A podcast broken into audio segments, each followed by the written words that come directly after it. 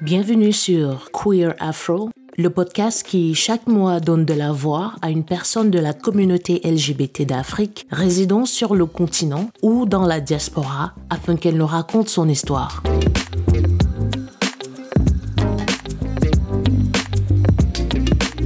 Merci, merci énormément d'avoir accepté voilà, de te prêter au jeu. Je suis infiniment reconnaissante à la personne qui nous a connectés. Et il y a deux personnes en fait. Il y a Joe et puis il y a un, deux, trois qui est déjà passé dans le podcast.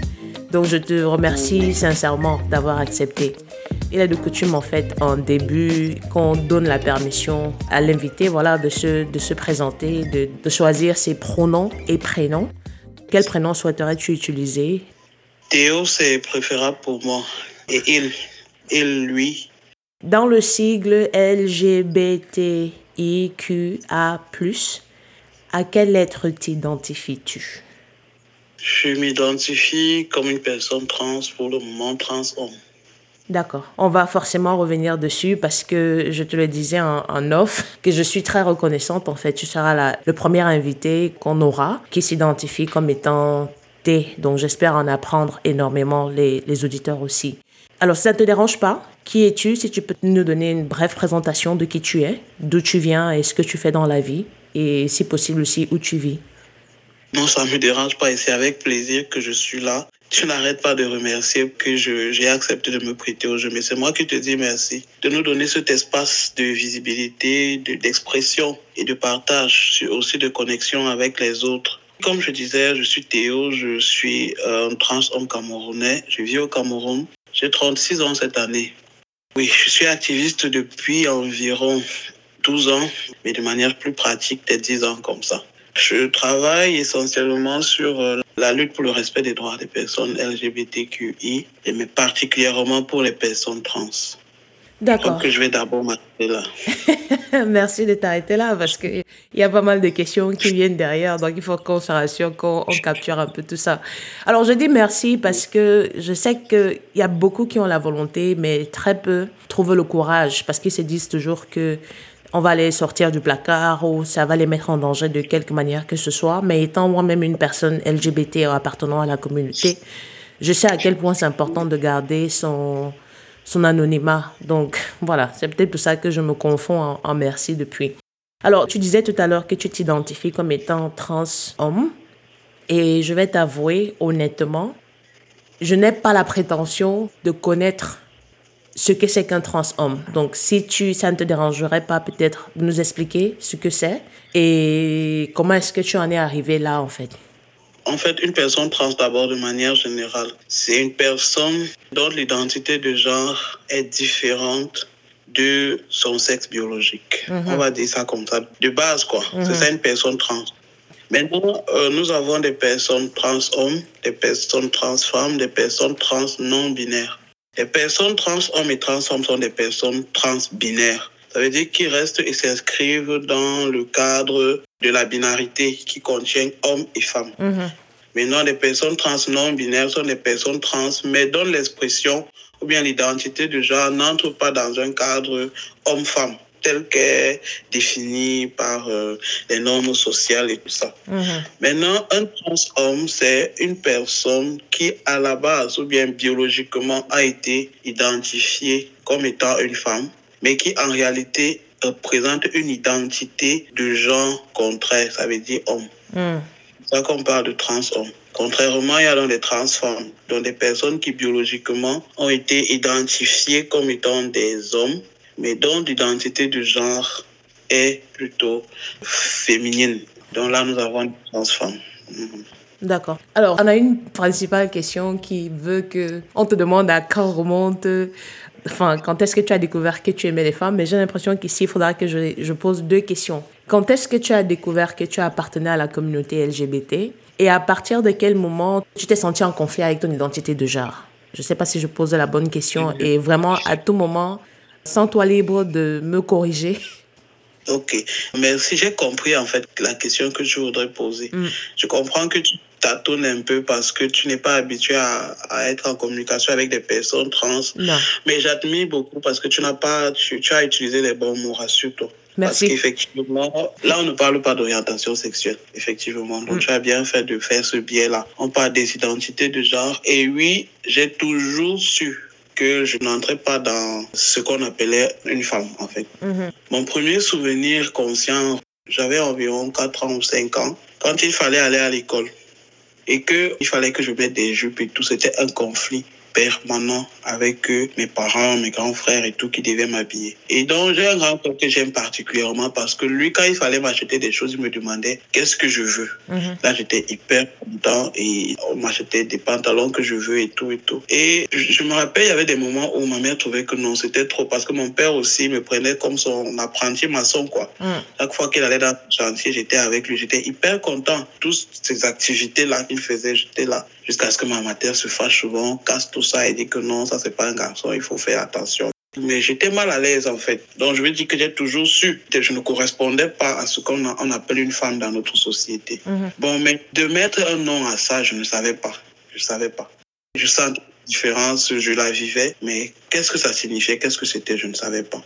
À l'adolescence, j'ai commencé à ressentir que moi j'aimais des femmes. Mais pour moi, c'était ambigu parce que à ce moment, je savais que voilà, je suis du sexe féminin, donc c'est pas normal en fait que cette attraction soit dirigée vers des femmes, mais je n'y pouvais rien. Et donc, euh, dans cette quête de moi-même, je me suis trouvé en train de rencontrer d'autres femmes et tout et tout. Et de fil en aiguille comme ça, je me suis retrouvé dans la communauté. Bon, là, comme tu as posé deux questions, je vais répondre l'une dans l'autre. Il n'y a pas de problème, il n'y a pas de problème. Parce que dans cette quête, je, je rencontrais des personnes, mais de manière individuelle, de manière isolée. C'est vrai que ma première relation, j'ai rencontré cette fille à l'internat, dont les choses se sont faites de façon toute naturelle. Elle ne savait pas ce qui nous arrivait. Moi, je ne savais pas ce qui nous arrivait. Nous sommes tombés amoureux. On a commencé aussi à sortir ensemble. Mais après cette relation, je ne savais pas où je pouvais rencontrer des gens comme ça, comme mmh, moi. Mmh. Donc, j'allais sur des sites à l'époque, il y avait un, deux, trois love.com, quelque chose comme ça, qui était hyper ouvert. Je rencontrais des gens, je rencontrais des gens. Et puis, j'ai rencontré une personne un jour en fac, comme ça, on a commencé une histoire. Et puis, il y avait eu un enfant. Malheureusement, la famille de la personne a découvert que bon, c'était une histoire bizarre entre nous, surtout qu'elle n'arrivait pas à dire qui est le père de l'enfant. Mm. Et ce jour-là, j'étais là-bas et puis son grand frère a appelé son père qu'il fallait qu'on me chasse de là j'ai vécu un énorme choc émotionnel. Et sur le chemin du retour, je me disais, si la voiture pouvait me cogner, ça m'allégerait de mes souffrances. Je me disais, non, il fallait que je meure, en fait. C'est pas une vie. Peut pas vivre comme ça. On n'a pas de droit. On a...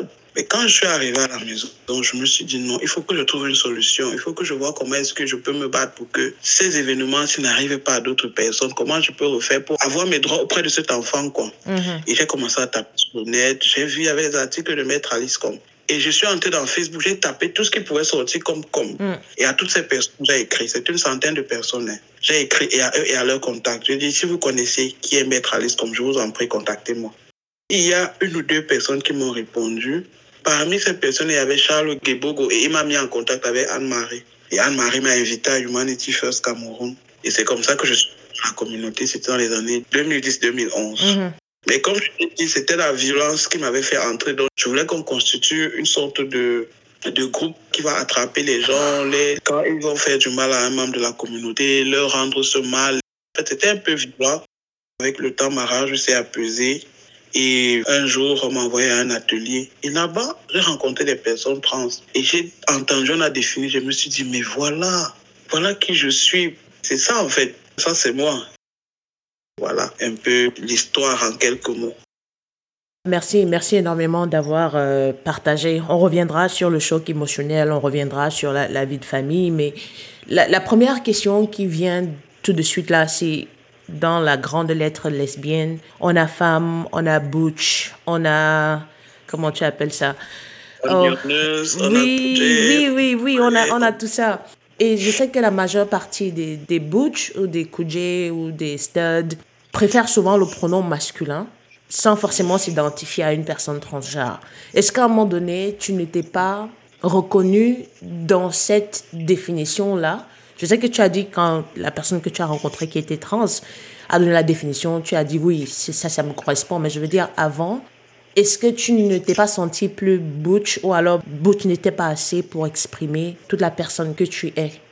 En réalité, ça ne me correspondait pas parce que une personne butch, c'est une personne qui s'identifie comme étant une femme, Ah, mais qui assume un rôle, on va dire, d'homme. Ça veut Oui. dire que qui endosse une certaine carrure, une certaine expression, une Mhm. certaine responsabilité dans ses relations en général. Mhm. Parce que Butch ou Kudje ou Stud ne prend de sens que dans une relation homosexuelle entre deux femmes. Sinon, ça n'a pas de, de signification. mhm.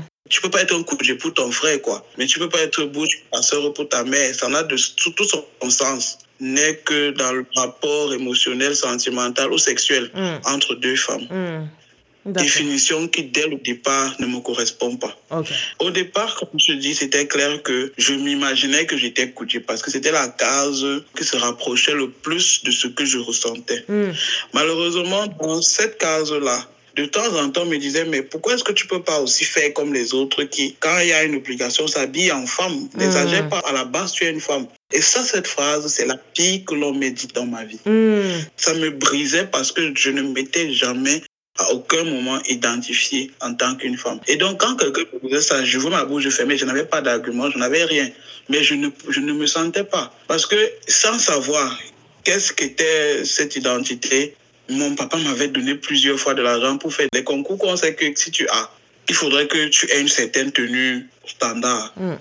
Mais j'allais me cacher quelque part, je mangeais l'argent. C'était pas imaginable pour moi. Il n'y avait pas une occasion qui aurait fait en sorte que je m'habille comme ça. Mhm. Je n'imaginais pas une vie dans laquelle je serais obligé de me tenir d'une certaine façon. Mhm. En réalité, c'était ça. Donc, je ne me suis jamais vraiment senti interpellé par les expressions Koudjé. Ou bien, au début, ça me choquait. Je me disais que non, peut-être qu'il y a certains Koudjé qui se sentent femmes, mais quand j'ai, parce que j'ai aussi, je suis aujourd'hui aussi expert dans les Sogex et tout, c'est après, après, bien après que j'ai compris pourquoi ça me choquait autant comme on disait que tu es une femme à la base. Donc, c'est c'est un peu ça. C'est quoi Sogex? Ouais, sexual orientation, gender identity and sexual characteristics. Donc, c'est la compréhension de tout ce qui concerne les identités, expressions de genre et les orientations sexuelles. Ok. Merci beaucoup, merci. Alors, autre question, et je suis désolée si à un moment donné ça te met mal à l'aise. Ah non, je il n'y a pas de malaise, t'inquiète pas. Ok. Il y a la non-binarité que tu as également mentionnée. Est-ce que quand tu découvres après qu'il y a non-binaire, non-binaire également ne te correspondait pas? Non, non, c'est pas possible parce que s'il y a eu clairement ce sentiment d'appartenance à un sexe, bien à un genre qui Mm. est celui masculin, je ne peux pas, je peux pas parler de non-binarité, c'est clairement binaire de se dire non, voilà, je suis un homme. Il n'y a jamais eu d'ambiguïté. Aujourd'hui, même avec la pleine conscience de cette possibilité, que bon, peut-être qu'il y avait besoin qu'il y ait cette reconnaissance d'un troisième genre qui n'est pas forcément masculin ou féminin. Malgré cette compréhension, je ne me sens pas être dans une ambivalence, c'est clair. Dès le début, quand je me suis présenté, j'ai dit jusqu'ici, je m'identifie comme une personne trans parce qu'en réalité, pour moi, trans, là, c'est un processus. Mhm. Pourtant, je ne me sens pas vivre un processus toute ma vie. Mon accomplissement à moi serait un jour de me présenter comme un homme cisgenre, Mhm. en fait. Mhm. C'est pour ça que je dis aujourd'hui, parce que à force de parler de ça, d'analyser c'est quoi la transidentité, je me rends compte que ça me ramène toujours à mon état premier qui est féminin parce qu'il faut bien quand on parle de trans c'est que tu parles de quelque part à quelque part Mhm. et chaque fois ça me revient quoi que voilà il y a cette biologie c'est qui est là et ça ne me correspond pas c'est pour ça que je me dis qu'à un moment donné je serais plus une personne cisgenre homme qu'une personne transgenre telle que ça se définit D'accord. Merci de t'étendre en fait sur ces explications-là. Et j'espère que ça aidera pas mal de personnes à la maison qui ne comprennent pas, comme moi. Enfin, je comprends certaines nuances, mais je ne les comprends pas au- aussi bien que toi, qui en es une experte. Alors, comment tu as parlé de famille, tu as parlé de ton grand frère. Comment est-ce que ta famille a accueilli ou a réagi à ce nouveau toi Ce n'est pas une transformation, puisque tu t'es toujours senti ainsi, tu es juste en train de compléter un processus. Donc, je sais pas. Mes questions vont être confuses. C'est juste parce que j'essaye de les, j'essaie de les formuler au, au moment qu'elles arrivent aussi. Euh, oui, je comprends parfaitement ce que tu veux exprimer. Le premier choc, c'est quoi? Ils se disent que, bon, à la fin, l'enfant, c'est vraiment lesbienne. Mm. Et à ce moment, il y a beaucoup de conflits. J'ai une grande sœur en fait qui vit en Italie depuis très très longtemps. Quand elle est partie, j'étais encore quasiment bébé. Mm. Et donc je causais beaucoup plus facilement avec elle parce qu'elle n'était pas là au Mm. Cameroun. Donc à l'adolescence, je me suis dit, elle, elle est dans un climat assez ouvert. Donc euh, je me suis confié à elle. Et elle a compris, mais elle avait mal pour moi. Elle me disait dans notre contexte comment je vais faire pour m'en sortir et Mm. tout et tout. On causait. Malheureusement, il y a une fois, elle avait envoyé certains documents à mon père dans ma boîte email. Et mon grand frère a demandé mon mot de passe. J'ai réfléchi, je lui ai donné. Et il a lu toutes nos conversations. Et ce qu'il m'a dit, c'est que souvent, quand tu fais certains mails, il faut les effacer. Bon, j'avais considéré qu'il avait, bon, pas bien pris, mais pas mal pris non plus, Mm. que ça va, c'est passé. Quelque temps après, euh, ma grande soeur me dit, bon voilà, il faut faire les cours de, de langue italien et puis on va voir comment tu peux venir et tout. Donc, je fais les cours de langue. Et puis, je quitte la maison parce que je ne supportais pas y aller à la maison avec mon orientation sexuelle et tout. Mm. Donc, je, je louais euh, une petite chambre. Étant donc là-bas, je ne sais pas si tu as entendu parler de... Il y avait à l'époque un chroniqueur de Magic FM, il s'appelait Martinez Sogo. J'ai entendu parler.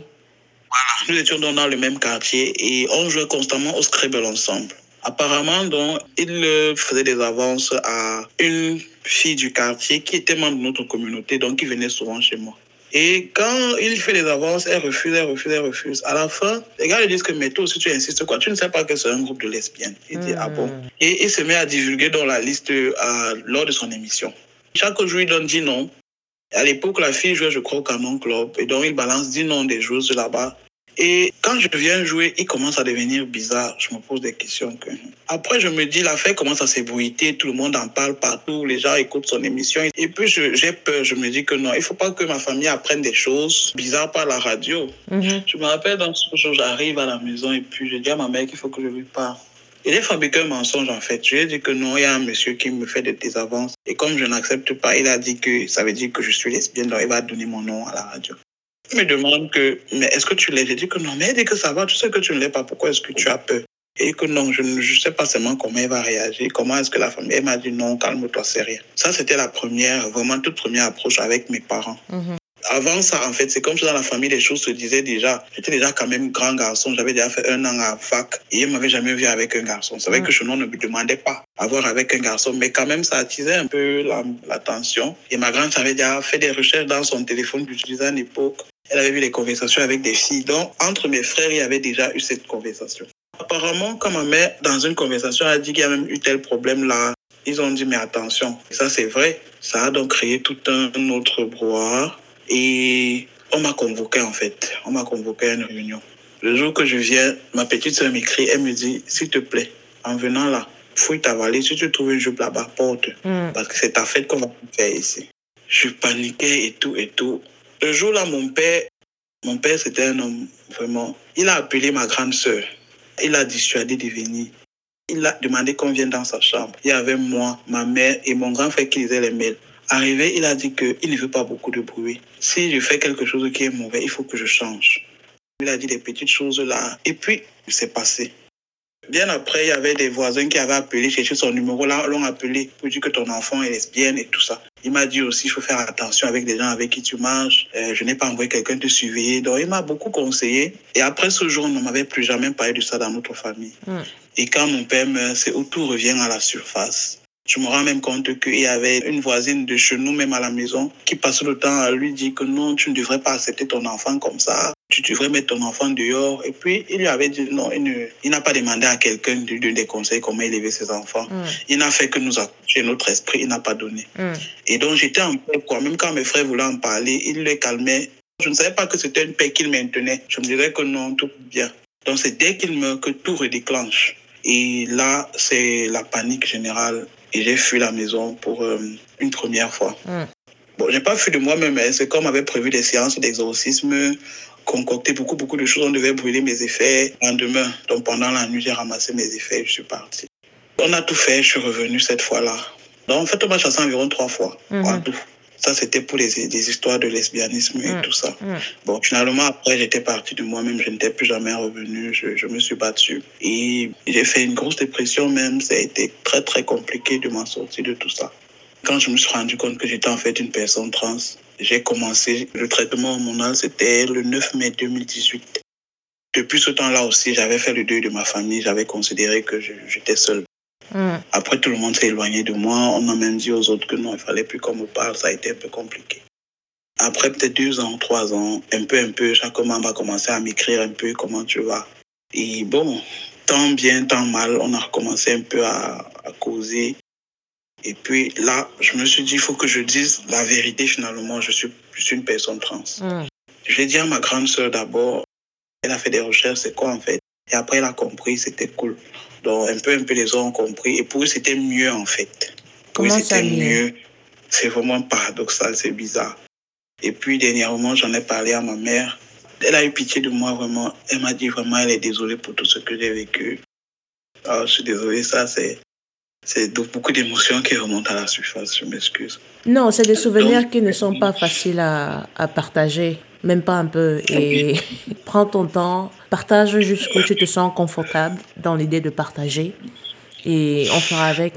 Donc finalement, elle m'a dit qu'elle était désolée pour tout ce que j'avais vécu, qu'elle savait pas que c'était ça. Elle m'a demandé est-ce que je peux avoir des enfants? Je lui ai dit jusqu'ici non. Et puis avec tout ce que j'ai aussi essayé, j'ai fait des examens, non, je peux pas. Elle m'a dit vraiment, elle, elle, peut pas imaginer ce que je vis, elle est désolée. J'ai dit ok, c'était déjà ça, c'était déjà bien.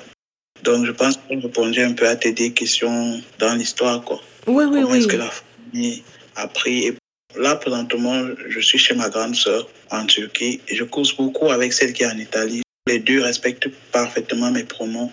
Et aussi mon grand frère, dont je parlais, qui m'a mené au marché, lui aussi, il respecte mon, mon pronom. Maintenant, son grand frère, c'est un peu plus compliqué, mais ma grande sœur lui en a parlé, donc il fait des efforts. Je ne parle avec des gens de ma famille que ceux qui respectent mon pronom. Mm. Parce que je veux plus rentrer dans ces conflits psychologiques. C'est un combat qui a été très rude, euh, que j'ai dû eu à mener, et je veux plus retourner dans ça. Donc, quand je suis dans un environnement où on ne respecte pas mon pronom, je m'éloigne de cet environnement-là. Donc là, que ma mère encore, que je, je, subis un peu, mais je la vois pas souvent. Mm. Je la vois le moins possible. Donc, c'est un peu ça. Merci énormément d'avoir partagé et je suis sincèrement désolée qu'on ait à, revenir sur ces expériences, mais je crois que l'objectif du podcast, en fait, c'est de nous humaniser auprès de ceux qui nous détestent sans nous connaître, en fait. Et de comprendre qu'on a déjà suffisamment de démons à, combattre. On n'a pas besoin de leur euh, regard extérieur. Donc, merci énormément de, de, partager ça. Et condoléances pour ton papa, parce que si je comprends bien, c'était ton allié silencieux dans la famille. Il te l'a jamais dit, mais, mais c'était ton allié. La famille, quand elle, comme tu disais, c'est paradoxal, mais est-ce qu'ils t'ont expliqué, enfin, est-ce que tu as essayé d'avoir une discussion avec eux pour comprendre pourquoi c'est mieux pour toi que tu sois trans, cis, en fait, que d'être lesbienne? c'est plus compréhensible pour eux parce que ça entre dans un cadre hétéronormé, en fait. Hmm. Parce qu'ils ont souvent l'impression, c'est vrai qu'on se bat à déconstruire ça, que l'orientation sexuelle, c'est un choix. Mm. C'est quelqu'un qui décide que je peux, le, je peux être attiré par telle personne ou par, par telle autre personne. Mm. Mais eux, ils ont compris que l'identité, c'est pas un choix. C'est quelque chose qui est en toi et que tu subis. Mm. Et donc, c'est plus compréhensible pour eux qu'il y ait un événement dans mon ADN, dans ma constitution que je ne maîtrise pas, qui fasse en sorte que je sois différent. En réalité, c'est ça. D'accord. Et la maman, quand elle te présente les excuses, tu as dit ça a pris 3, 3 4 ans. Qu'est-ce qui a changé pour elle, au-delà du, du, décès de son, de son époux? Qu'est-ce qui a changé pour qu'elle comprenne d'où tu venais et ce que tu traversais? Non, c'est juste le fait que je lui ai expliqué que j'étais une personne trans. Je travaille beaucoup, comme j'ai dit, dans la communauté trans. En outre, je suis coordonnateur du réseau indépendant des trans africains pour l'Afrique centrale. Je suis consultant aussi permanent pour la West African Trans Forum qui couvre les régions de l'Afrique de l'Ouest et aussi membre du comité de l'African Trans Network, mm. dans le réseau panafricain de africains. Donc je conçois ce document pour euh, divulguer davantage les informations sur les identités de genre, particulièrement les identités de genre trans. Et donc contextualiser la communication suivant les cibles. On s'est rendu compte qu'au Cameroun, c'est avec euh, l'ancrage socio-culturel et religieux, avec le combat qu'il y a déjà avec les communautés homosexuelles, il faut trouver comment faire passer le message de l'identité de genre trans. Surtout que les personnes ont beaucoup assimilé les personnes trans aux personnes homosexuelles. Mm. Donc, euh, le combat est le même, mais c'est que les cibles ont des difficultés différentes. C'est pour ça qu'on essaie de au maximum. Donc, communication première que nous avons fait, euh, on a sorti un petit recueil tout petit, on l'appelle Transidentité tome 1. On a les causes de la transidentité. Nous avons donc des causes génétiques, nous avons des causes hormonales, des causes biologiques. Donc, quand on détermine tous ces facteurs-là, l'enfant naît déjà avec cette disposition. Et donc, j'ai tout simplement expliqué à d'autres membres de la famille, je leur ai envoyé le lien du document. Certains ont lu et ils ont dit non, ils comprennent. Surtout mon petit frère, il est très intellectuel en fait. Mm. Donc lui, il a, il a dit que oui, il comprend parfaitement. On a eu certaines discussions parce que lui aussi fait beaucoup de recherches. En quelques mots, j'ai expliqué à la maman aussi. Elle s'excusait pas pour tout ce qu'ils m'ont fait subir en fait. Mm. Elle s'excusait pour ce que moi j'ai vécu parce que ne connaissant pas ce que j'avais, ne connaissant pas ce que je vivais. Parce que au fond, j'ai pas l'impression qu'elle a compris grand chose parce que comme je dis, elle ne respecte pas mon identité déjà.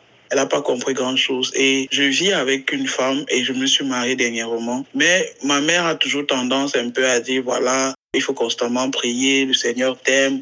Tu vois, c'est un peu, c'est un peu paradoxal. Je comprends pas. Qu'est-ce qu'elle se dit? Qu'est-ce qu'elle pense? Mais bon, je comprends qu'elle s'excusait un peu pour mes souffrances intérieures, quoi. Mm. Mais elle est toujours en train d'espérer que, bon, je sais pas. Va changer peut-être. On ne sait jamais. Oui. Pour finir sur le chapitre un peu, un peu triste, est-ce qu'ils sont parvenus à te faire subir les séances d'exorcisme qu'ils avaient prévues Bon, c'était pas subir. Bon, la maman qui s'est d'abord évanouie, je sais pas combien de fois, qui a fait des crises et tout. Finalement, je me suis dit, bon, si ça va lui faire plaisir que je l'accompagne. Là, là, c'était rencontrer un prêtre exorciste qui faisait souvent l'exorcisme des malades. Père à son âme, je crois, c'était le père Mvogo, en Colbison. Mm. Donc, on est allé. Et c'était pas une séance d'exorcisme. Elle a expliqué le problème au prêtre en question. Il est resté seul avec moi. Il m'a demandé, est-ce que moi, personnellement, j'ai un problème?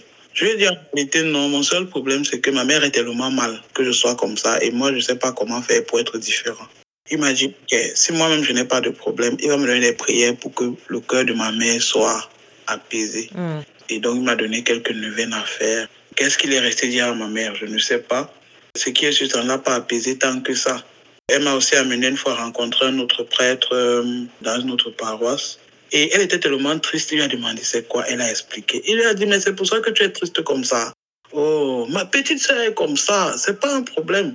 Il a essayé de lui parler comme il a pu pour lui dire que non, elle ne devait pas tellement se, se, se mettre mal par rapport à ça. Ce n'est Mm. pas extraordinaire. Ce jour-là, elle a un peu compris. Mais la grosse difficulté aussi, c'est la société dans laquelle on vit. Mm. Elle peut comprendre.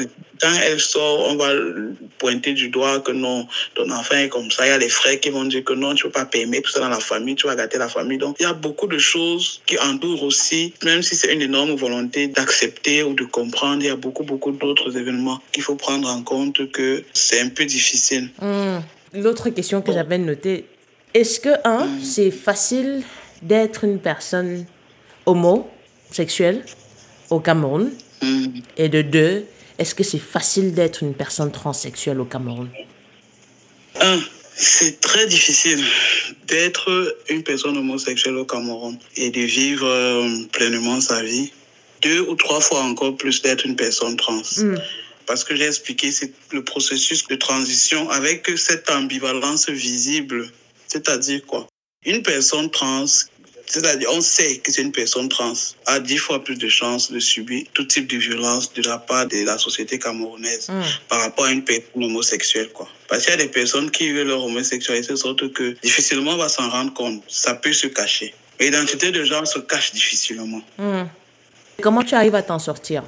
Puisque tu as parlé de mariage, on va revenir sur le mariage. S'il faut donner la petite histoire, c'est à travers les photos de ton mariage que je prends connaissance de ton existence et que je te contacte pour euh, venir sur le podcast. Donc, comment toi tu arrives à t'en sortir? Et s'il y a un quelconque secret, quel serait-il? En fait, comme je dis, je suis un trans homme. Je suis en processus de transition. Donc, je vis dans la société comme un homme cisgenre, en fait. Ah. Et c'est pas ça s'en sortir. Je suis privilégié parce que j'ai la possibilité d'avoir cette transition-là. C'est une opportunité que d'autres personnes n'ont pas. Mm. Beaucoup d'hommes trans que je connais n'ont pas cette facilité que j'ai. C'est d'abord onéreux, c'est des médicaments qu'on ne connaît pas forcément. Mm. Et c'est un risque aussi parce qu'on n'a pas forcément le suivi médical qu'il faut. Dernièrement, euh, nous avons fait une petite analyse par rapport aux violences que subit la population LGBTQI au Cameroun En ce qui concerne donner des personnes trans, une personne trans en processus de transition, c'est-à-dire dont le passing se rapprochait de son identité de genre, avait moins de chances de subir la violence qu'une personne trans qui n'était pas en processus de transition, mais qui n'avait pas le passing Mm. qui corresponde à son identité de genre. Mm. Moi, je me bats parce que dans mon quartier où je vis, où je loue, on sait que je suis un homme cisgenre. Ce qui me gêne encore, c'est mes pièces officielles. C'est très difficile. Mais en général, je leur dis que c'est une erreur. Que voilà, on m'a donné l'homonyme, c'est ma grand-mère. Du coup, l'officier d'état civil qui a fait l'acte de naissance a cru que j'étais une fille et puis il a mis là-bas F. Mm. Et quand j'explique ça, ça passe parce que mon physique est un témoignage, quoi.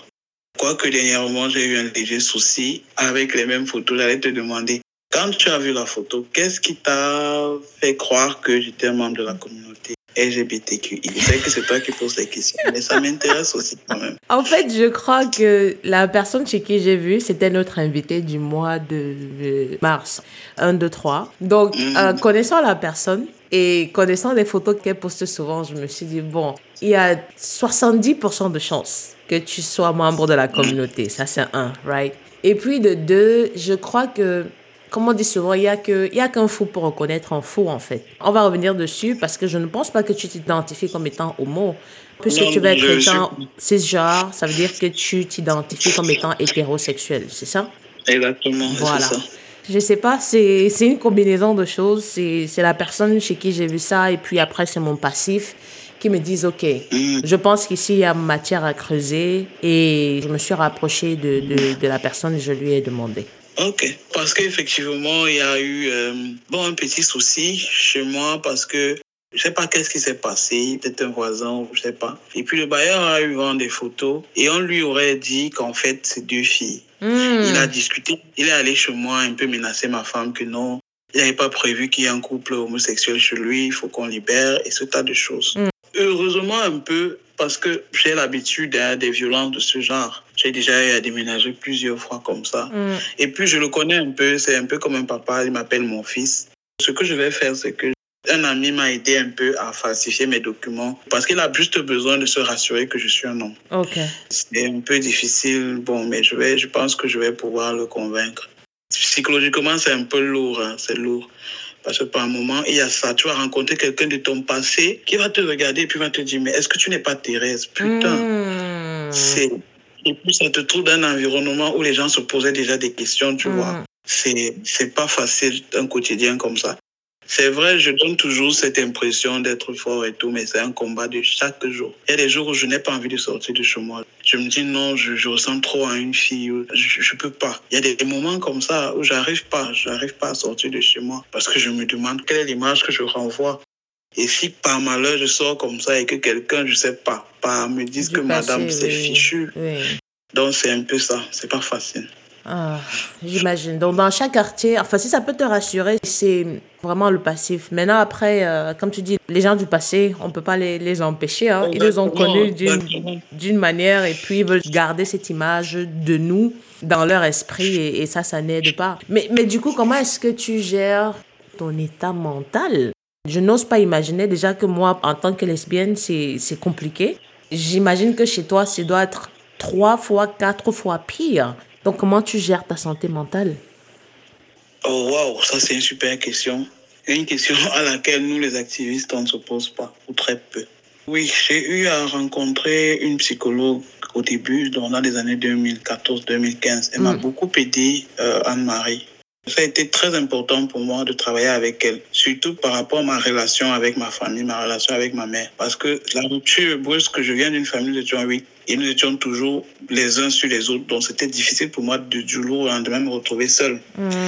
Et donc, j'ai beaucoup travaillé avec la psychologue pour euh, gérer ce, ce, problème-là. Mais après, il y a ce conflit aussi dans la communauté, du fait que tout le monde se connaît. Et souvent, tu te dis que bon, mon problème là, peut-être qu'on l'a partagé avec les autres, on va le partager. Donc, après, ça fait un blocage aussi encore Mm. pour rencontrer des psychologues.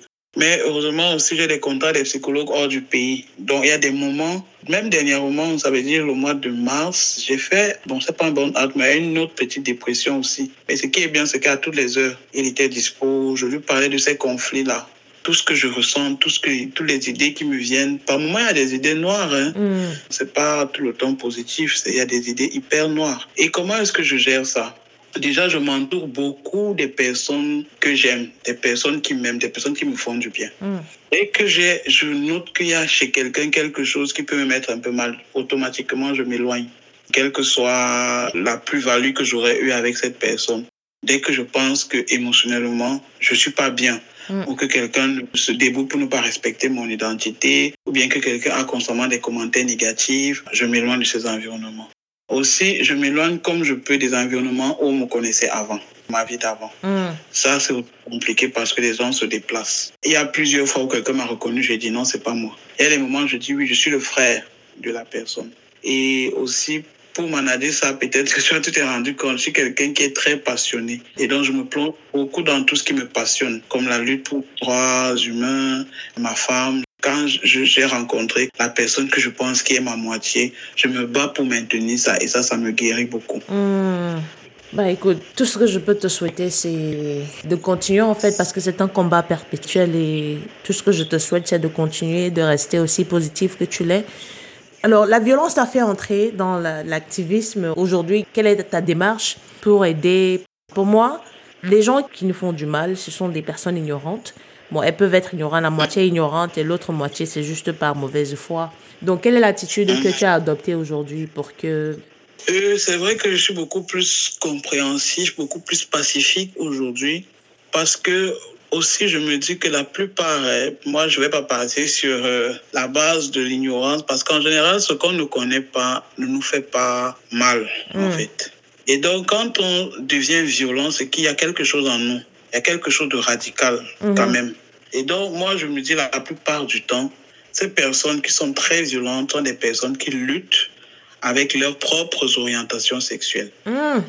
J'ai beaucoup plus pitié d'eux, et mais je me dis chacun a ses combats. Et donc pour moi, je me concentre sur les personnes LGBTQI elles-mêmes. Hmm. Comment est-ce que vous pouvez lutter contre ça? La première chose, hein, c'est l'autonomie. Une fois que tu es autonome, déjà ta santé mentale prend un bond de 50%. Quand tu ne vas pas forcément compter sur quelqu'un pour avoir à manger, pour avoir un logement, pour avoir les premières nécessités, ta santé mentale prend un bond. De deux, quand tu es autonome, 80%, on va aller 70% des familles ont un autre point de vue sur toi. On t'insulte moins, on te rejette moins, parce qu'on considère qu'au moins tu sers à quelque chose. Hmm.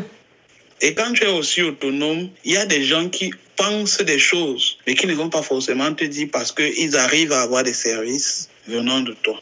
Maintenant, quand tu es autonome, tu peux te payer de la sécurité, un bien-être mental de temps en temps, faire peut-être un petit voyage, euh, peut-être faire tes activités qui te permettent de te maintenir, peut-être aller loin pour vivre ta vie. En fait, tu as le choix quand tu es autonome. Le pire, le pire, le pire, c'est d'être homosexuel, être élève, d'être dépendant des parents. Ça, c'est le pire. Et c'est encore de réfléchir comment adresser ces difficultés-là au niveau des élèves, euh, parce que là, c'est très compliqué. Bah, du coup, que penses-tu de la, de la dynamique, hein, parent-enfant ou famille-enfant, lorsque l'enfant est membre de la communauté et qu'il contribue aux charges de la famille? Je me rappelle, AM a dit la- le, le mois dernier que voilà, la dynamique est inversée parce que la personne qui a l'argent parle plus fort. Quel est ton, ton point de vue Mm. sur cette euh, question? Elle ne s'applique pas forcément à moi ou à ma famille, mais malheureusement, dans notre contexte, c'est ça. C'est vrai. Quand la personne a la capacité de se prendre en charge, de prendre en charge certaines difficultés de la famille, on voit la personne différemment. Hmm. c'est moins pesant de vivre son orientation sexuelle. On a vu dans nos contextes des mamans qui disent à leurs copines que c'est mon PD et puis quoi Hmm. On voit un peu qu'est-ce que ça veut dire, mais difficilement on va entendre ça d'une maman dont l'enfant ne fout rien, monte, il descend, on va trouver tous les mots à lui mettre sur la tête et surtout, on va penser que c'est par rapport à son orientation sexuelle qu'il ne fait rien. Hmm. Comme si au Cameroun, il n'y a pas de chômeurs. Bah, comment être indépendant ou comment être autonome? C'est une question qu'on m'a posée, je n'ai pas pu y répondre parce que je ne me suis personnellement jamais posé de limite et ça c'était bien avant de me rendre compte que j'étais lesbienne. Si tu avais un conseil à donner aux plus jeunes qui nous écoutent, comment être autonome, comment devenir autonome? Là, je vais partir de, de mon expérience personnelle. Mhm. Mais je sais que c'est difficile et que chacun de nous a ses capacités qui ne sont pas forcément les mêmes. Mm. Mais bon, je vais partir de là parce que je pense que j'ai eu un parcours des plus difficiles. Mm. Moi, je me rends compte que je, je suis attiré par les filles dans mon adolescence, comme je t'ai expliqué. Mm. Imagine, toi, je suis en seconde à l'internat. Je fais première dans le même internat. Je fais terminale là-bas. Donc, j'ai toute une vie sociale, mais quelque chose à cacher. Mm. À cacher dans un contexte où je vis avec des gens dans un même environnement. Je me suis fixé un objectif. Je me suis dit que, quel que soit que ce que ça me coûte, je dois avoir mon bac. Parce qu'après le bac, je vais aller en fac et là, je vais pouvoir vivre qui je suis. Ça, c'est un objectif que je m'étais fixé. Malgré l'appel de mes pulsions, quoi. Et je me suis tenu à ça.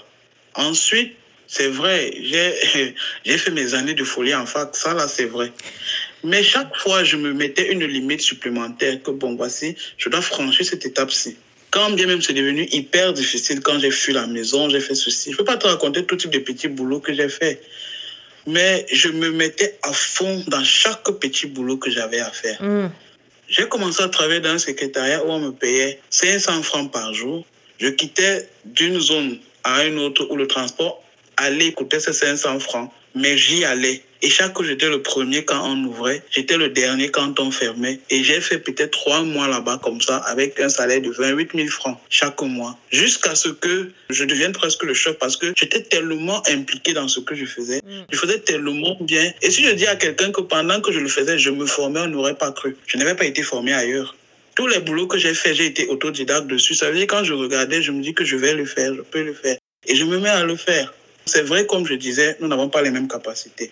Mais ce n'est pas forcément un cours ou bien une leçon que la vie va nous donner qu'on appelle ici autonomie, non. Mais c'est la capacité personnelle de chaque être humain à se dire que si une personne a pu traverser cette étape-ci, je peux le faire.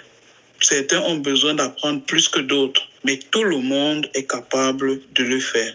De se dire que oui, ce que j'attends de tel, ce que j'attends comme envoie l'argent là, je vais travailler comme la personne. C'est moi qui dois être capable d'envoyer aussi. Mm. Et ça, ça galvanise. Le moment où on doit vraiment pouvoir briser ces barrières, c'est quand on est dans la pire difficulté, dans le moment le plus extrême de notre vie. C'est à ce moment-là qu'on est plus fort. Donc, le premier, le premier pas, c'est d'abord cette volonté. Il faut, il faut une motivation Oui, personnelle absolument. et s'impliquer à fond dans toutes les aventures. Et il n'y a que ça, en fait. Il n'y a pas deux choses. C'est avoir énormément de volonté et de s'impliquer à fond dans tout ce qu'on fait. Mm. C'est vrai, il y a les distractions autour de nous. Il ne faut pas faire ci de ça, mais toujours savoir faire le juste milieu. Et c'est ce que je reproche à la génération d'aujourd'hui. Les jeunes se laissent beaucoup distraire, aiment beaucoup la facilité en fait. Or, c'est en faisant les choses telles qu'elles doivent être faites qu'on apprend à les faire mieux. Mais si on te demande comment le faire maintenant et tu cherches le raccourci, tu ne peux jamais arriver même à la moitié. Euh, ça a toujours été mon point de vue, mais on m'a dit que je parlais comme une privilégiée. Je dis non, c'est pas une question de privilège, c'est une question de volonté. Ce ne sera pas facile, rien n'est facile, mais si tu as de la volonté et si tu es téméraire, bah tu y arriveras en fait. Et comme tu disais, tu t'engages à 100% dans ce que tu fais. Il y a une question qui m'est venue pendant qu'on discutait. Quelles, quelles sont les questions que tu, que tu as marre qu'on te pose en fait? Que ce soit sur ton identité, que ce soit sur ta vie, tu dis ouais, là j'en ai, j'en ai ras le bol. Je suis activiste, donc je ne peux pas dire que qui ras le bol quand on me pose une question, parce que bon, pour moi, c'est aussi ça mon rôle, de transmettre Oui. et informer. Quelle que soit la question qu'on me pose et que je sens dans la voix de la personne l'envie de comprendre, je vois pas, je fouille mon cerveau, vraiment, je vois pas. Mais une question qu'on pose souvent aux gens et que ça me dit, oh, c'est à quel moment tu es devenue lesbienne? Bon, pas moi, hein. Quand je, je suis sur un plateau et puis on pose cette question à quelqu'un, je me demande, mais à quel moment toi tu es devenu hétérosexuel? C'est des questions qui n'ont pas de sens. Mais bon, c'est pas que ça me, ça me choque, mais je me dis, mais bon, il faut quand même un peu réfléchir avant de poser une question, ou bien des questions du genre, comme tu aimes les femmes là, est-ce que tu n'as pas d'abord essayé avec un homme pour être sûr que tu aimes les femmes? Mm. ça, papa, est-ce que toi, tu as d'abord aussi essayé avec un homme pour être sûr que tu aimes les femmes? Si, on dit en français qu'on ne peut définir un mot que par son contraire. Donc, si tu penses que tu peux me poser la question, pose-toi d'abord cette question-là. Donc, c'est un peu ça, ces petites, mais bon, c'est pas comme si genre, ça me met trop mal à l'aise. Et puis aussi, les questions souvent sur, euh, comme tu disais tout à l'heure, parce que je suis une personne trans, c'est quoi? Est-ce que je suis bi? Est-ce que je suis hétéro? Est-ce que je suis homo? Est-ce que je suis pansexuel? Mm. Voilà, ces questions-là. Mais clairement, je suis une personne hétérosexuelle. Mm. C'est pas parce que je suis trans que je n'ai pas une orientation sexuelle spécifique, quoi. Ça veut dire qu'être trans, en fait, ce n'est qu'une identité. Et après, l'orientation sexuelle, elle peut être euh, hétérosexuelle, elle peut être chose. homosexuelle. Voilà, D'accord. exactement. D'accord. Aujourd'hui, quels sont tes rapports avec la grande communauté LGBTIQ+, au-delà de tes rôles de, de leader et d'éducateur de très très bons rapports parce que je viens de la grande communauté LGBTQI. Mais j'ai choisi de me spécifier parce que je me suis rendu compte que malheureusement, 60% de la grande communauté LGBTQI ne comprennent pas toutes les composantes du cycle Hmm. au Cameroun. Dans d'autres contextes, je ne sais pas trop, mais particulièrement au Cameroun. On comprend un peu c'est quoi lesbienne. Donc quand je dis un peu, c'est parce qu'on continue à faire ces ambiguïtés-là dont on parlait. Parce que moi, comme ça, on va dire que je suis lesbienne. Donc, quand on parle un peu, c'est qu'on comprend petit, petit. Bi, c'est encore très, très flou. Parce que les gars te disent que, voilà, j'ai dit depuis que j'étais bi. Donc, elle doit comprendre, ou il doit comprendre que j'ai aussi un homme dans ma vie ou j'ai aussi une femme dans ma vie. Or, c'est pas ça pas être ça. bi. Non, du tout. Mais c'est ça que les gars comprennent encore. Mm. Gay encore, bon, c'est encore douteux. Parce que les femmes trans qu'on va mettre dans la case de gay, c'est douteux. Tu peux pas être une femme trans et être gay. Dès lors que tu es une femme et que tu aimes un homme, nous-mêmes, on a dit que ça, là, c'est hétérosexuel. Mm, On ne peut pas te dire que tu es homo ou bien tu es gay. mm. Alors que tu es une femme. Et pareil, si tu es un trans homme euh, et que tu vas avec les femmes. Alors, on est à LGBT, alors c'est grave. Donc, je te propose de poser la question à 10 de tes des personnes. Voilà. Oui. Et tu vas me dire. Et que ces personnes soient de la communauté, hein, pose la question à 10 et puis tu vas, tu vas me dire les réponses. C'est la foire. Donc, euh, Désolée, ce n'est pas drôle, mais... te- Je vais poser même à 10 leaders même. Tu vas comprendre des choses. Et maintenant, tu pars encore davantage. Quoi, my God? Intersexe, c'est le débat reste houleux jusqu'à maintenant. Ainsi de suite, ainsi de suite. La plupart du temps, chacun connaît seulement sa part. Si la personne est lesbienne, elle va bien s'expliquer sa part. Si la personne est gay, il va bien t'expliquer pour lui. Bon, ce que lui ressent dans son cœur. Parce qu'il y a aussi souvent beaucoup d'incompréhension. Des gens qui vont lier l'attirance sexuelle avec la pratique sexuelle Mm, et qui vont lier à ça l'orientation sexuelle mm. ce qui est très très différent. Et donc mon, mon, mon principal combat, c'est de pouvoir expliquer davantage à quoi correspond chaque composante, mais particulièrement ce qui concerne les identités du genre, Mm. spécifiquement les identités du genre trans. D'accord. Bah, je ne veux pas dire que je me reconnais, mais il faut, il faut beaucoup de curiosité pour comprendre les nuances des autres membres de la famille. Il faut beaucoup de curiosité. Et parfois, c'est, ce n'est pas que c'est mal expliqué. Parfois, les gens n'ont pas la même disposition d'esprit que toi à nous aider à comprendre. Je vais d'ailleurs revenir sur tes recommandations, si- s'il y a des recommandations de, de livres à lire. Et j'attendrai également la transidentité, le tome 1, le lien de, que je vais rajouter Mhm. aussi aux notes de l'épisode. Qu'est-ce que tu penses aujourd'hui de la Gay Pride? C'est vrai que j'ai envie de te demander pourquoi tu insistes sur les droits des trans, puisqu'aujourd'hui tu te considères euh, hétéro? Mais tu l'as dit en amont, tu viens de la communauté. Euh, Qu'est-ce que tu penses de la Gay Pride? Quel est ton point de vue dessus? Personnellement, je trouve que c'est un acte euh, héroïque, un énorme espace de visibilité, d'affirmation de qui on est. Dès l'entame, tu as dit, tu comprends que les personnes, avec le contexte dans lequel on vit, puissent être anonymes. Mais c'est à dessein que je t'ai donné mon nom. Hmm. Bon, pas mon nom de famille, parce que bon, j'aurais aussi pu le donner. hein. Non, non, non, on ne veut pas que, le nom de famille. Euh, oui, mais non, non, je, je comprends le contexte de l'émission et aussi le contexte dans lequel on vit, parce que moi, je vis au Cameroun. Mais je pense que, bon, c'est vrai, on doit pouvoir analyser le contexte et puis savoir comment faire des stratégies pour ces espaces de visibilité. Mais je pense qu'à un moment donné, l'autre en face doit pouvoir avoir un interlocuteur. La stratégie maintenant serait de trouver comment est-ce que cet espace peut être sécuritaire pour les deux. Hmm. Ce que je veux dire, c'est quoi? Pour moi, la Gay Pride, c'est magnifique. C'est super. C'est de dire, oui, on existe. En fait, ce n'est pas de s'exposer parce qu'on n'est pas super, quoi. Il y a les hétéros en face qui, pas, qui ne font pas une hétéro-pride. Non. Mais pour moi, c'est qu'on est une minorité. C'est de dire, oui, on est là. Oui, on existe. Oui, on est vos frères, on est vos sœurs. C'est de dire qu'on est parmi vous, en fait. Parce que c'est une minorité. Et c'est une minorité marginalisée. C'est l'instant de célébrer ça, la différence. La différence qui fait nos blessures, qui fait nos martyrs, mais qui fait aussi nos forces. Mais maintenant, dans nos contextes, moi, je dis à un moment donné, il faut qu'il y ait en face une personne pour répondre. Mm. Parce qu'on on, s'assoit souvent et on dit, bon, est-ce qu'il y a les homosexuels au Cameroun? Un ministre de la Santé qui a signé des contrats pour lutter contre le VIH dans les populations clés, parmi lesquelles il y a les MSM, s'assoit et dit, il n'y a pas d'homosexuels au Cameroun. Et personne ne peut lui répondre parce qu'effectivement, il n'y a personne en face. Mm. La loi ne permet pas qu'il y ait quelqu'un en face. Mm. Le contexte social ne permet pas qu'il y ait quelqu'un en face. Mais moi, je dis, on peut répondre. C'est pour ça que cette année-ci, normalement, je dois travailler sur une campagne de sensibilisation. Je ne vais pas trop parler de ça, mais il y a des mécanismes avec des faux comptes, des, des choses qu'eux aussi font. Mm. On peut le faire et puis il y a une réponse avec des informations partout. Ils vont le savoir. Ils vont savoir que oui, on existe, oui, on est là. Et en réalité, voilà qui on est. Il n'y a pas une histoire de secte derrière, il n'y a pas une histoire d'argent derrière. Mm. On est tout simplement qui on est. Et puis, on ne veut plus se laisser insulter dans l'anonymat.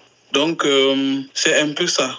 Par rapport aux documents dont tu parlais, je vais t'envoyer le lien. Et puis, cette année aussi, on va faire le tome 2. Non, l'année 2023. Il y aura le tome 2. On va aller davantage sur les questions. D'accord. Est-ce qu'il t'est déjà arrivé, puisque tu es toujours dans le processus, le processus n'est pas encore complété, est-ce qu'il t'est arrivé de subir des, des mésaventures liées à, à cela et ça me permettra d'embrayer directement sur ton épouse, puisque vous êtes mariés aujourd'hui?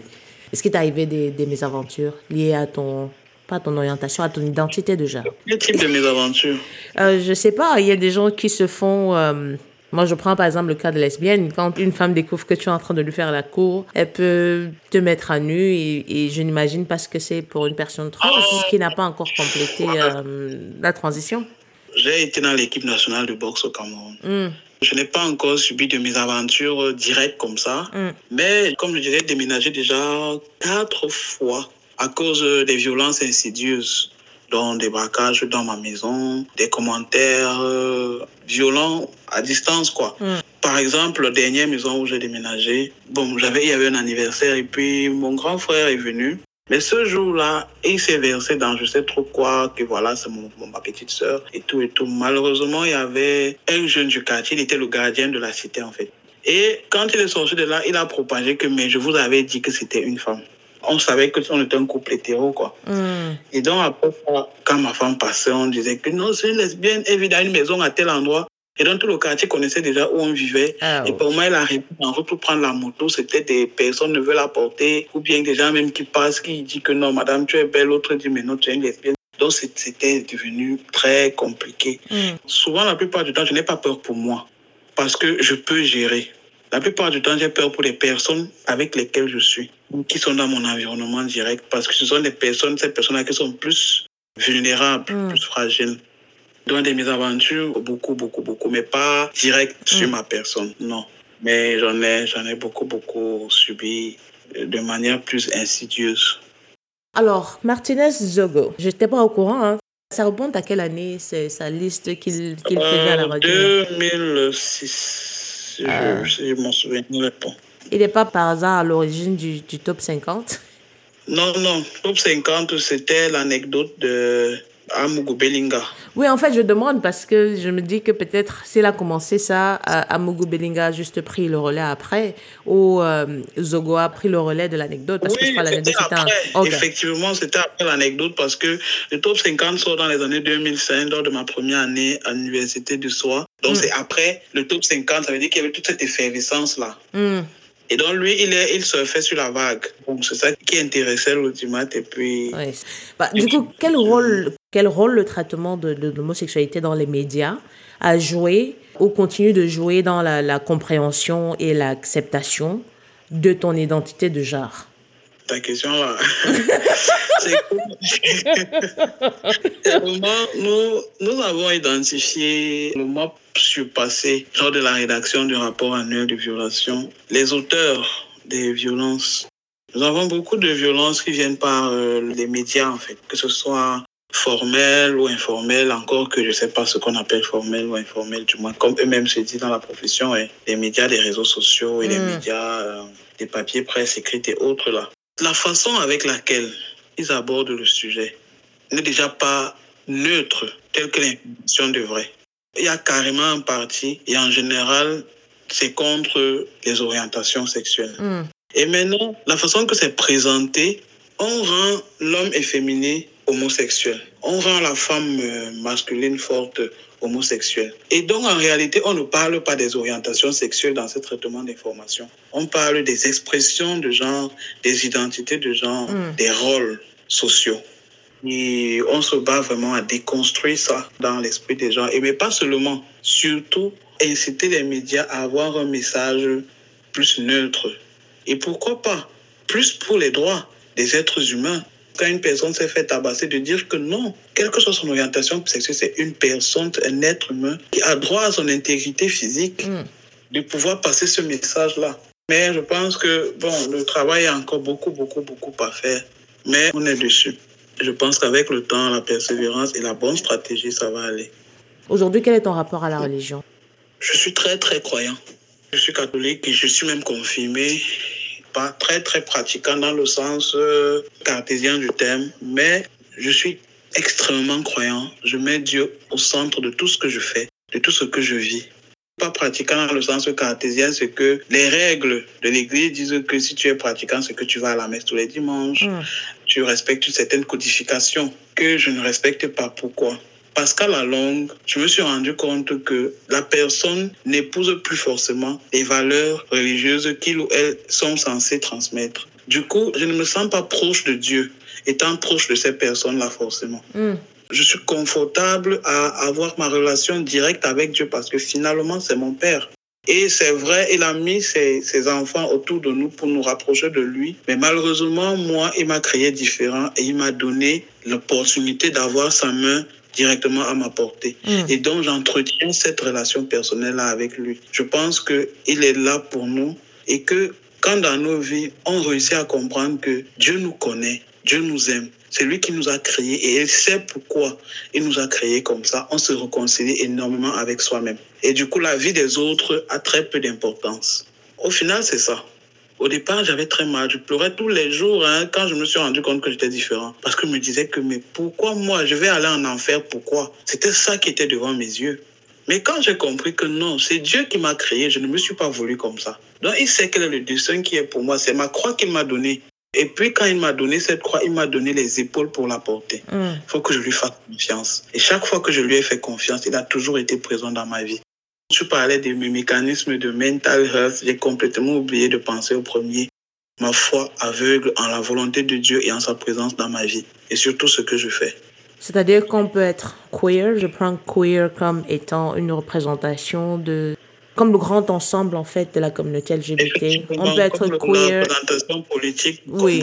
Est-ce qu'on peut être queer et religieux? Oh oui, absolument. D'accord. Alors, tu as parlé de ton mariage. Euh, je ne sais pas jusqu'où j'ai le droit d'entrer. J'ai un certain nombre de euh, choses. j- Jusqu'où tu as besoin d'entrer. Je t'ai laissé la porte ouverte. Ok, merci beaucoup. Alors, déjà, félicitations. Je, je l'aurais dit encore euh, au micro. Félicitations. Où s'est déroulé le mariage? Johannesburg, en Afrique du Sud, dans l'organisation Iranti. D'accord. Et c'est reconnu en Afrique du Sud. Je, je crois que. Effectivement. C'est reconnu, donc nous sommes légalement mariés, suivant la législation d'Afrique du Sud. Et au niveau des, des documents officiels, la transition légale n'est pas encore complétée, c'est ça? Non, non. Ok. Euh, Qu'est-ce qu'il manque pour que ça se fasse? Dans ma pièce d'identité, il y a encore mes- toutes mes dénominations féminines et la mention du sexe qui est F. Et tu disais avoir, euh, d'avoir recours à un certain nombre de, de moyens de contournement pour, euh, pour changer ça, c'est ça, non? Ça, c'était une solution ponctuelle, juste pour euh, parler avec mon bailleur, parce Uh-huh. qu'il va pas aller vérifier dans des registres d'État. Hmm, Je peux pas utiliser ces moyens de contournement pour vivre, je peux pas. Par exemple, euh, je peux pas utiliser un passeport qui serait fabriqué comme ça, par Mm. exemple. Je n'ai pas de personne juridique sous ces noms-là. Or, pour que ce soit légalement fait, il faudrait que depuis la source, tous mes documents reflètent la personne que tu es. Reflètent ma personne, voilà. Le principal besoin que j'aurais eu, c'était de ça, en fait. Des fois, comment je peux prendre soin de ma santé mentale, ma femme et moi, pendant ce moment, parce que c'est la, la pression est énorme. Et ce n'est pas facile. Mm. Et la solution, ce n'est pas de déménager forcément. Parce que ce n'est pas ça le problème. La population reste la même, en réalité. Ouais. Les mentalités Les mentalités, mêmes. Je vais ouais. quitter d'un endroit à un autre, déplacer le problème sur la durée, tout simplement. Mm. Donc, c'est un peu ça. D'accord. Comment est-ce que vous vous rencontrez et quelle est sa réaction quand elle apprend que tu es un trans homme Oh, tu as le temps, hein, parce que poser ce genre de questions, si c'est qu'on est là pour longtemps, et je suis Non. très content. Non, non, on n'est plus là pour longtemps, mais. Je veux comprendre. en Il faut, il faut que le petit qui t'écoute à la maison, qu'en Mm. partageant ton expérience, se dise que voilà, pour moi aussi c'est possible. On s'est rencontrés en 2011, en fait. Mhm. Je vivais dans une relation avec une fille dont je croyais que c'était une relation lesbienne, quoi. On s'est rencontrés à l'anniversaire de la personne. Et quand je l'ai vue, honnêtement, je suis tombé amoureux d'elle. Quelque temps après, on a commencé à sortir ensemble. On a fait un an ensemble. Après, on s'est séparés. Et quand on s'est revus, je savais déjà que j'étais un trans homme. Mais je n'avais pas encore commencé euh, ma transition. Mm. Et j'ai commencé la transition. Quelques mois après qu'on se soit, on est recommencé à se côtoyer un peu. Malheureusement, quand on se revoit, je suis encore dans une autre relation parce que, soit dit en passant, avant j'avais la phobie de la solitude. Donc j'avais l'impression que si je reste seul, je vais mourir seul en fait. Mm. Et donc je me retrouve dans parce qu'il fallait absolument que je sois en relation. Mm. Et après que j'ai compris que en réalité c'était c'était un problème quoi, c'était pas normal. Donc même si c'était une relation toxique, je me sentais forcé d'être là parce que je ne voulais pas mourir seul. Pour moi, c'était la pire mort. Comme je n'avais plus de famille, il fallait absolument que j'ai quelqu'un avec moi. Mais je voulais vraiment être avec elle. C'était l'amour de ma vie. Mm. Donc j'ai tout fait pour pouvoir la reconquérir. Et puis un jour, elle a dit oui. Malgré le fait que j'étais en couple. Euh, la première fois, c'est ça qui nous a séparés. J'avais promis que je devais me séparer, mais je ne l'avais pas fait. Mm. Et puis la deuxième fois, je me suis dit non, là, je dois savoir ce que je veux. Et je me suis séparé pour être complètement avec elle. Et c'était pas facile quand elle a compris que j'étais une personne trans. Dans son esprit, c'était quand même un peu clair que si elle était avec moi, c'était par rapport à, à ma féminité, à mon côté féminin. Elle, elle aimait bien ça, le fait que oui, tu révèles le, le masque de mec, mais qu'au fond, cette fille-là que je retrouve, c'était un peu ça. Mm. Au début, c'était difficile pour elle, surtout quand je lui expliquais jusqu'où moi je voulais aller, des opérations que je pensais faire. Je ne pouvais pas vivre sans ça, sans penser qu'il fallait que je le fasse et sans mettre tous les moyens en œuvre pour le faire. Mm. Au début, c'était difficile. Elle me disait, je vais vivre ça comment? Parce que si je voulais un homme, je ne serais pas avec toi et tout. Avec le temps et les sentiments, à un moment donné, pour elle, le, physiquement, comment tu es a commencé à être moins important. Ce qui était le plus important, c'était la personne qui est là et l'amour qu'il y a pour la personne. Mm. Et puis, avec le temps, ce que j'ai observé, c'est que elle avait moins de difficultés avec son environnement quand moi je suis avec elle. C'était plus facile, quoi. Sa famille s'entend extrêmement bien avec moi. Toute sa famille sait que je suis son petit ami. On m'appelle là-bas tonton Théo. Bon, on Mm. m'appelle un peu partout comme ça. Tu sais, c'est très galvanisant de vivre une relation que finalement on accepte. Et c'est quelque chose qu'elle n'avait pas avant. Parce que qu'elle avait des relations avec euh, peut-être des coups et tout, ça ne pouvait pas être, la famille ne pouvait pas être au courant. Mais avec le temps, il y avait le plus le côté positif de le fait d'être avec une personne trans.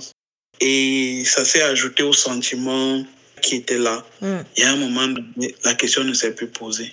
Et elle m'aide beaucoup dans ce processus. Souvent, c'est elle qui me rappelle même mes prises d'hormones, mes injections. Parfois, elle m'accompagne à la pharmacie. Dans les recherches qu'on fait pour euh, l'opération, d'abord le top surgery et puis après euh, la métaïdoplastie, nous sommes ensemble dans ces processus-là. C'est le miracle de ma vie, en fait. C'est la réponse, quoi. Comment ne pas croire en Dieu quand on rencontre ce type de personnes? Tu vois un peu. Je suis très contente pour toi que tu aies trouvé quelqu'un qui t'accepte tel que tu es. Et j'ai l'impression qu'en fait, au final, ta transition, elle a beaucoup plus de bénéfices pour toi que si tu t'étais défini comme butch. euh, je sais pas. D'accord. Bah, Est-ce que vous souhaitez, souhaitez fonder une famille? Je n'ai pas voulu rentrer euh, dans le processus dans lequel tu es parce que je ne sais pas à quel point tu te sens confortable. Mais est-ce que vous souhaitez... J'ai même oublié, je ne sais pas, c'était pas volontaire hein, Ah, par rapport au processus. hmm, Moi, je ne suis pas tellement dérangée, mais je t'avertis déjà, beaucoup de personnes trans n'aiment pas quand on leur parle de ça parce que, au final, ce n'est pas le fait de faire un processus de transition qui définit la personne trans. hmm. Et donc, souvent, il y a beaucoup de trans qui sont vraiment inconfortables, qu'on demande que, ou bien qu'on dise même que ta transition est parfaite. Parce qu'en réalité, la personne se voyait déjà comme ça. Mais c'est juste que matériellement, c'était pas possible que d'autres voient. Et oui, la personne fait tout pour que ce soit comme ça là. Mais c'est bizarre de dire à quel niveau du processus. Mais moi, personnellement, parce que c'est à vocation pédagogique aussi, on va dire comme ça, donc Mm. de partage, ça ne me dérange pas. D'accord. Depuis 2018, je suis à 4 ans que j'ai commencé ma transition. Et là, je prends juste de la testostérone injectable. Le moment, parce que j'avais besoin d'une autre hormone qui est un gel, mais je fouille partout, je ne le trouve pas. Je prie fort chaque jour pour pouvoir faire ma chirurgie de la poitrine. Pour le moment, je n'ai pas de solution. Mais j'ai une amie au Kenya qui m'a promis que d'ici septembre, elle va me trouver une solution. Mais ça demande aussi beaucoup de fonds. Et on va faire une sorte de levée de fonds le moment venu. Et j'espère que je vais pouvoir passer par tes réseaux pour euh, partager cet appel à financement. C'est à tout moment, n'hésite pas à tout moment, de quelque manière que je peux aider, Super. je, je le ferai. C'est la moindre des choses qu'on puisse faire pour les membres de la communauté. Bah, je demandais si vous souhaitez fonder une famille. Je crois que c'était là où on était. Oui, avant même de nous marier, on avait fait des examens. On a euh, contacté une clinique au niveau du Cameroun. Au début, c'était une FIV qu'on voulait faire. La première clinique où nous sommes allés, elle était très d'accord jusqu'au moment où je me déshabille et qu'elle se rende compte que je ne produis pas de sperme. Oh, Pourtant, au départ, on croyait qu'elle savait. C'était même de la communauté qui nous avait mis en contact. Elle a changé du tout au tout. Après, à la fin, il m'a dit non, elle fait pas ça. Et après, il a dit la FIV, la chance que ça réussisse, c'était peut-être de 15%. Et le montant était environ le double de ce que nous demandait une insémination. Ma femme, elle m'a beaucoup parlé, hein. elle a beaucoup insisté, elle m'a convaincu, elle a tout fait. Et oui, j'ai accepté de porter. L'idée, c'était quoi? On devait nous faire inséminer, elle et moi, au même moment. Au moment d'accoucher, on devait aller loin. Et en revenant, on devait faire genre, elle a eu des jumeaux, quoi. Hmm. Surtout qu'elle était la maman des enfants et moi le papa.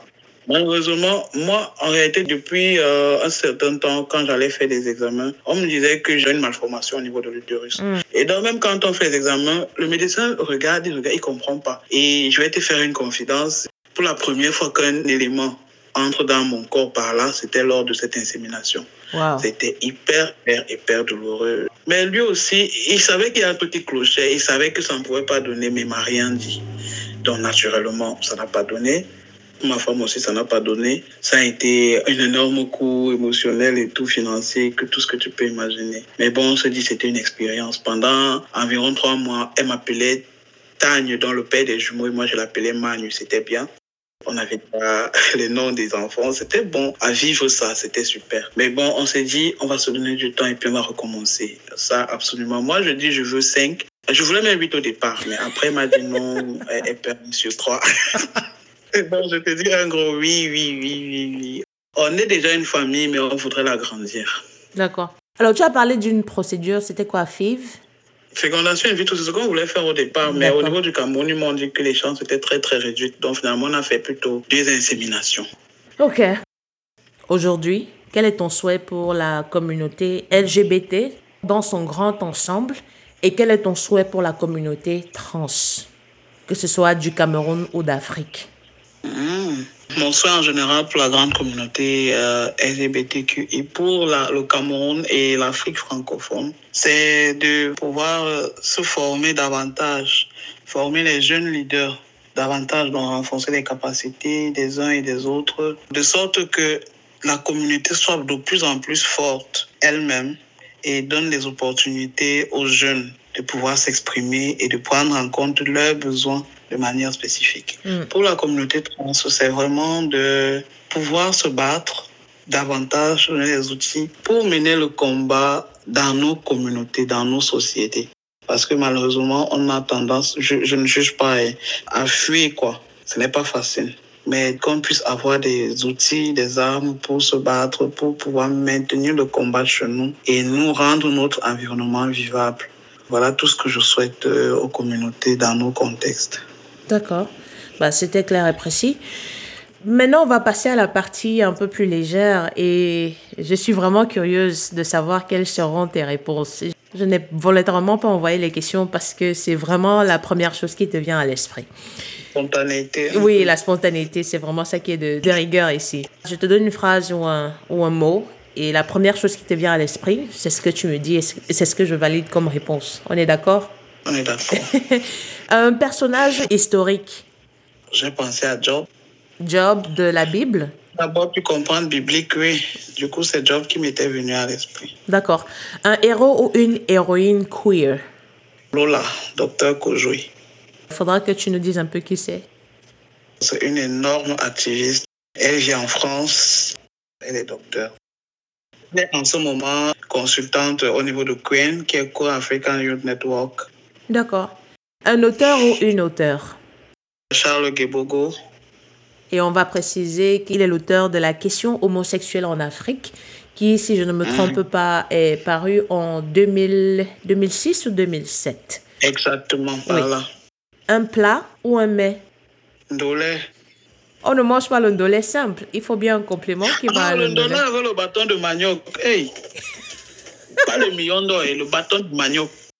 Un animal. Le lapin. Pourquoi? Je sais pas, j'aime beaucoup les lapins. D'accord. Une phobie? Des auteurs. Un hobby? Le cinéma, ouf, les films d'horreur. Oh là là. J'ai horreur de films d'horreur. Une série queer? Elle World Génération quoi Un film queer? Bobby seul contre tous. Bah merci, c'était c'était tout, c'est tout ce que j'avais dans la, la besace. Est-ce qu'il y a une question que tu aurais aimé que je te pose et que je ne t'ai pas posée? Non, non, non. Tu as même fait tellement le tour que je me suis demandé où est-ce que tu avais prévu toutes ces questions-là ou bien c'est au fur et à mesure que je posais? Euh, ouais, tu as fait du beau boulot. Il n'y a vraiment pas, à mon avis, quelque chose sur lequel tu n'es pas passé, rassure-toi. Bah merci. Euh, non, c'est au fur et à mesure. Je préfère vraiment les, les conversations qu'elles soient spontanées. J'ai un semblant de conducteur. Le reste, c'est en fonction de ce que l'invité se sent confortable euh, dans l'idée de partager. Peut-être une dernière question. Est-ce que tu songes un jour à partir du Cameroun? Est-ce que tu te dis pour que je sois sais. complètement libre?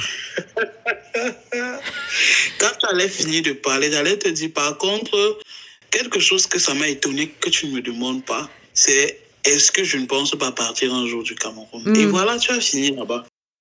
En toute honnêteté, j'ai jamais, jamais songé à partir du Cameroun. Pour la simple raison que je me sens chez moi au Cameroun.